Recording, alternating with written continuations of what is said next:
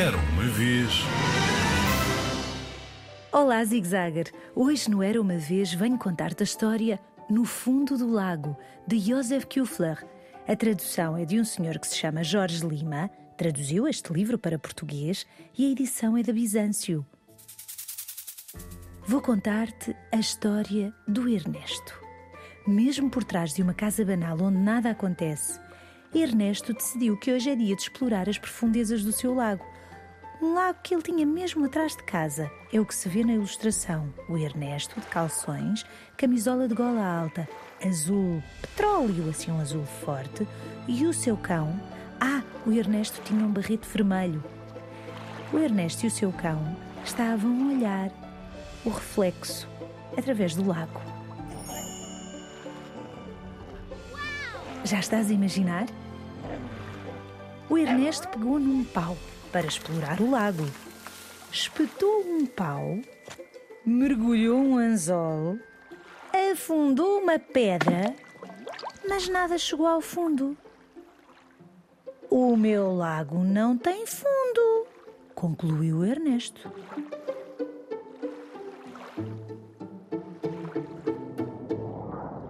O Ernesto queria conhecer melhor o seu lago.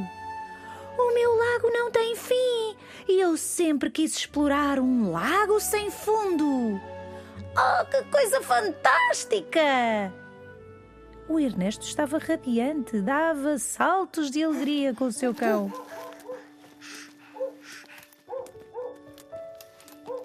Por isso, o Ernesto reuniu o seu material de explorador. Havia barbatanas, câmaras fotográficas, lanternas, espadas de madeira, escafandros. Aqueles fatos todos em metal muito antigos para se ir explorar o fundo do mar. Sabes quais são?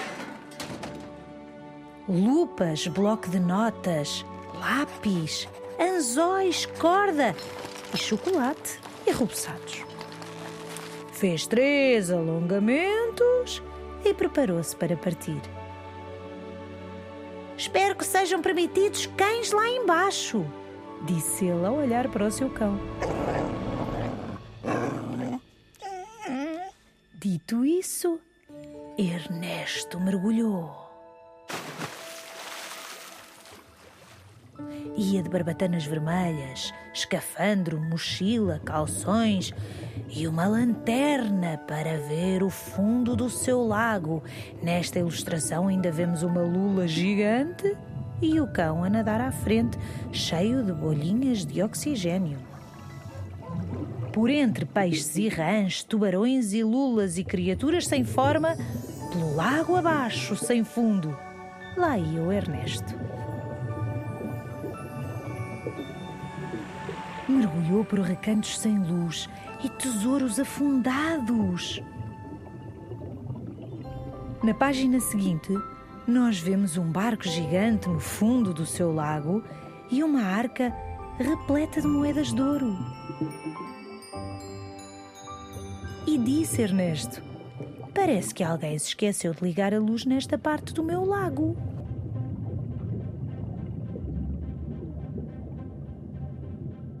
Ernesto mergulhou mais fundo do que alguém já mergulhara. Até que, por fim, veio à tona do outro lado do lago. Sempre com o seu cão ao lado. O lado de lá do lago era grande. Era uma nova floresta, com macacos e esquilos e, e salamandras e cheio de sons, muitos e sortidos. Com coisas oh, tão pequeninas. Nesta ilustração até vemos mini joaninhas amarelas, unicórnios minúsculos com ratos em cima, a cavalgar estes unicórnios, de corninho cor-de-rosa, libelinhas, cascatas. E havia outras oh tão grandes, de todos os tamanhos e formas. Nesta página vemos o Ernesto a subir a uma árvore com escadas. A árvore era tão alta que só se vê metade do corpo do Ernesto, porque a outra metade estava no meio das nuvens. E muito melhor ainda, era tudo só para ele. Aqui o Ernesto até estava a voar em cima de uma águia. E a águia a prender com as suas garras o cão. Mas este novo lugar era também outras coisas mais. Era macabro. Ai, esta página é muito sombria, tem sombras. Parece assim um demónio. E um pedaço sinistro. Que grande aranha com olhos cor de laranja. Era tudo o que imaginar se possa. Ao longe até há morcegos. E está escuro. Mas Ernesto era o mais destemido dos exploradores. Molhou e batalhou até que a lua se deitou. Sabes que eu virei de página e encontrei um pé gigante e peludo. Mas o Ernesto andava a combatê-lo com uma espada de madeira.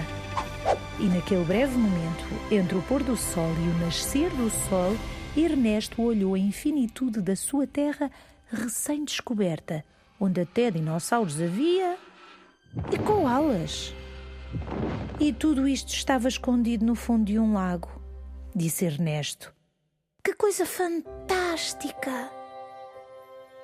Por isso, voltou ao seu lago, porque, se bem te recordas, ele saiu do outro lado do lago e andava a explorar um novo mundo. Então voltou ao seu lago, fez três alongamentos e mergulhou.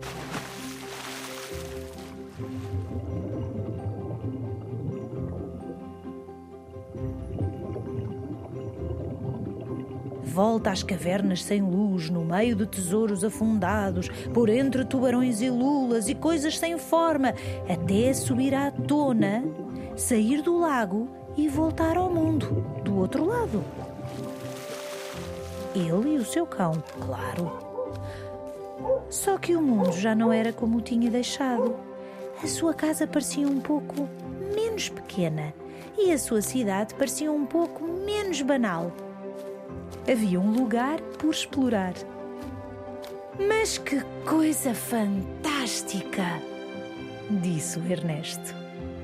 Mesmo por trás de uma casa banal onde parece nada acontecer, o Ernesto decidiu, um dia, explorar as profundezas do seu lago.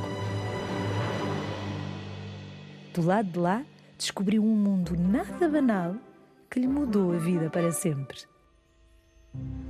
Beijinhos e abraços. Boas leituras!